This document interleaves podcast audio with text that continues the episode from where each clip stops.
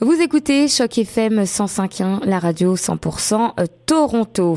Aujourd'hui, on va parler d'un sujet un peu tragique, effectivement, puisque euh, tous les mois d'avril, nous commémorons euh, ici au Canada et dans le reste du monde le génocide de, des Tutsis. Nous allons aujourd'hui en parler au micro de Choc FM avec Jean Gassigna, si je prononce bien votre nom, qui est le président de l'association RCA Hamilton qui signifie Rwandan Community Abroad. Jean, bonjour. Oui, bonjour. Euh, merci euh, de m'avoir ce matin. Euh, Aminata, comment allez-vous? Très bien, merci et vous? Je vais très bien, merci. Alors, il y a 20 ans, commençait donc sur les collines du Rwanda, l'une des plus grandes tueries du XXe siècle. ce n'était pas qu'une énième guerre, on va dire, interethnique euh, africaine. Euh, c'était vraiment une extermination planifiée qui a coûté la vie à près de, plus de 1 million de personnes, ce qui est assez énorme. Il s'agissait surtout d'un génocide répondant au projet politique du pouvoir extrémiste Hutu. Donc l'objectif, c'était éliminer tous les Tutsis. Il faut savoir encore qu'il y a aussi des interrogations autour donc de cet épisode historique. Euh, par exemple, a commencé par l'attentat qui a visé le 6 avril 1994 l'avion euh, qui ramenait au pays le président Hutu euh, du Rwanda Juvenal Abiyarimana. Euh, cette attaque a été considérée comme le signal du déclenchement du génocide de, du Rwanda, une explosion donc qui a coûté la vie aussi au président et aux membres de l'équipage du Falcon présidentiel, une affaire qui à ce jour n'a toujours pas été élucidée. Est-ce que Jean Gassigna, vous pouvez nous en dire plus à ce sujet-là? Absolument, une, tragédie exécrable. Euh, je vous remercie beaucoup de m'avoir donné cette occasion. Donc, comme Aminata, vous l'avez bien dit, merci donc de nous rappeler euh, en quelques mots ce que vous avez dit là. Je pense que c'est vraiment bien résumé. Comme vous l'avez dit, tragédie que nous devons absolument qualifier de génocide. Je pense que c'est vraiment important parce qu'il s'agissait euh, d'une extermination euh, de la population Tutsi du Rwanda euh, qui a été déclenchée. C'est bien de dire déclenchée parce qu'elle avait été organisée depuis un certain temps et l'élément déclencheur qui est donc l'assassinat de ce président Abiyarimana par en date du 6 avril, c'était comme un signal, n'est-ce pas, qui avait déjà été préparé depuis un certain temps. Une tragédie euh, comme on n'en a jamais vu, euh, la plus, euh, méchante et la plus tragique du XXe siècle. Euh, une extermination d'une population Tutsi parce que ils sont Tutsi et donc euh, plus d'un million de vies humaines qui ont été enlevées comme ça.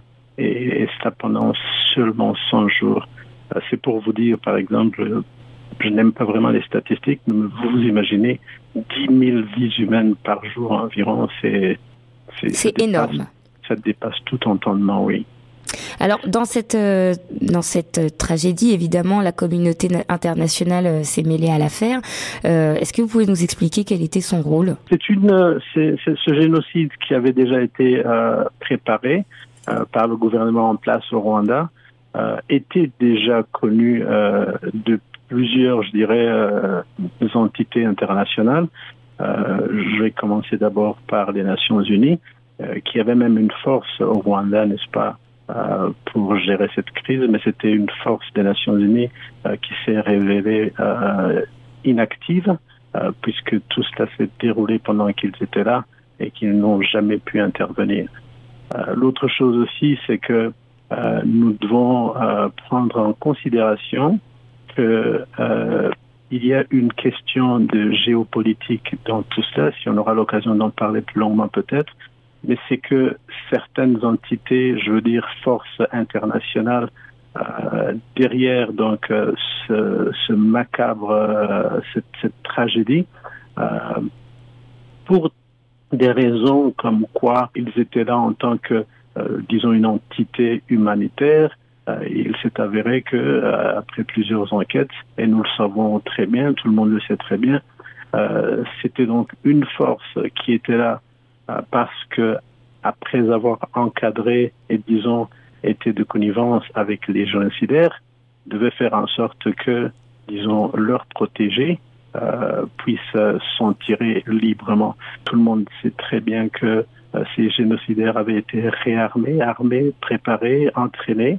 et que même au moment de la débâcle, euh, quand ils se sont rendus compte donc euh, que les forces nouvelles qui venaient libérer le pays étaient beaucoup plus fortes que ce qu'ils n'avaient pensé, ils ont créé ce corridor pour laisser partir les génocidaires avec tous leurs équipements et tout en matériel, euh, et encore une fois pour les réarmer de l'autre côté après qu'ils aient fui le pays. La communauté internationale était au courant. Elle a beaucoup hésité même avant de déclarer cet acte macabre comme un génocide.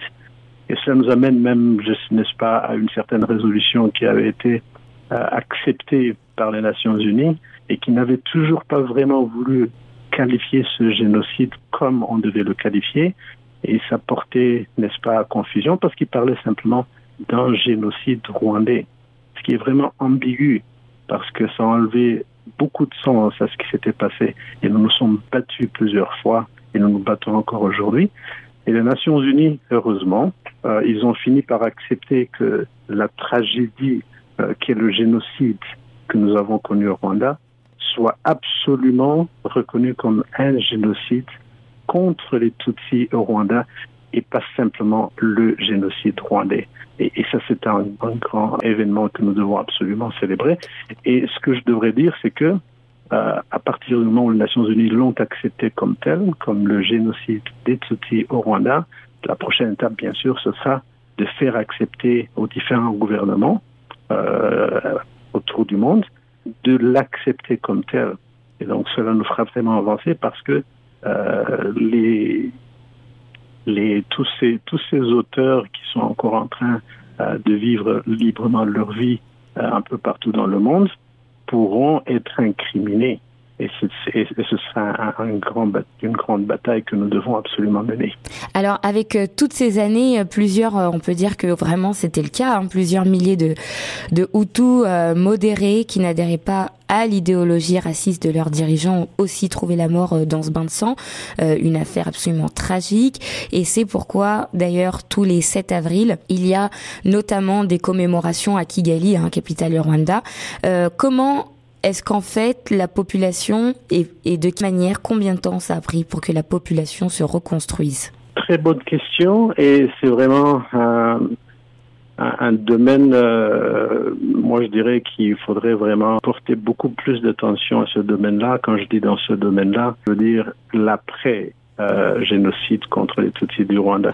Et comme vous l'avez précisé, Aminata, n'est-ce pas plus d'un million de vies humaines qui ont été emportées. Il y a eu des Hutus qui ont été exterminés aussi dans cette tragédie euh, parce que tout simplement ils avaient pris parti contre tout extrémiste. Après ce, génocide, à partir du 7, le lendemain de la descente de l'avion du 6 avril soir. Il y a eu beaucoup, disons, de d'efforts, il faut absolument le reconnaître. Il faut aussi reconnaître que ce n'est pas une tâche facile. Après 1994, il fallait trouver une façon de réunification euh, de notre population rwandaise. Vous vous imaginez combien c'était difficile de laisser, n'est-ce pas, des populations vivre ensemble, les victimes à côté des bourreaux après tout ce qui s'est passé. Euh, vous vous imaginez ce que ça a dû être comme les fameux tribunaux qu'on appelle Agachacha.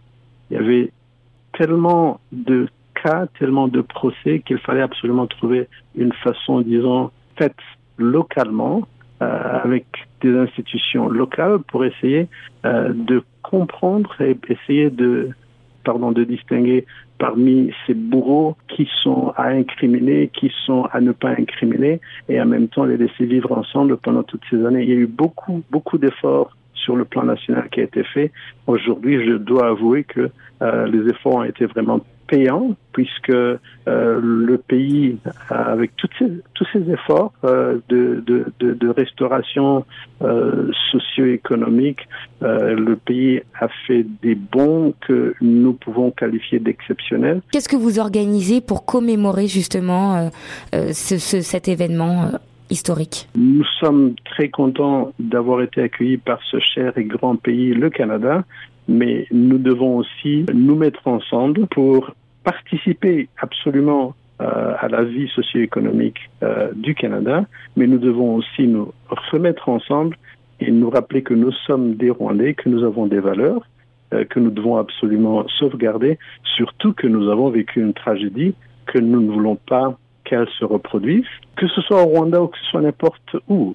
C'est une, une abomination qu'il faut absolument ne pas permettre qu'elle se reproduise. Et nous avons fini par avoir une personnalité juridique que nous avons appelée RCA Canada, donc euh, Rwandan Community Abort Canada. Et nous avons euh, des organisations, ce que j'appelais, ce que j'appellerais des succursales, ou dans chaque grande ville euh, où nous avons une communauté assez élargie.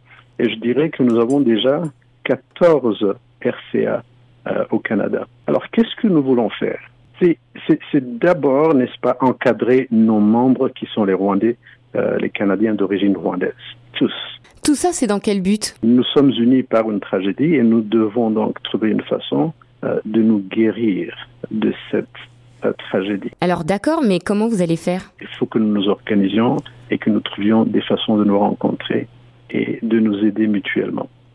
Alors, il faut absolument que nous acceptions que nous sommes dans cette nouvelle patrie qui est le Canada de nouveaux citoyens canadiens et que donc nous devons participer à l'intégration de notre population dans ce grand Canada que nous sommes des citoyens responsables. Hein. nous sommes des étudiants, nous sommes des citoyens, nous sommes des professionnels. Nous devons absolument participer à la vie socio-économique du Canada. Merci euh, Jean Gassigna. Euh, vous êtes le président de l'association RCI Hamilton, je le rappelle à nos auditeurs. Merci d'avoir été avec nous sur les ondes de 105.1. Quant à nous, chers auditeurs, restez avec nous sur Choc FM. On continue en musique.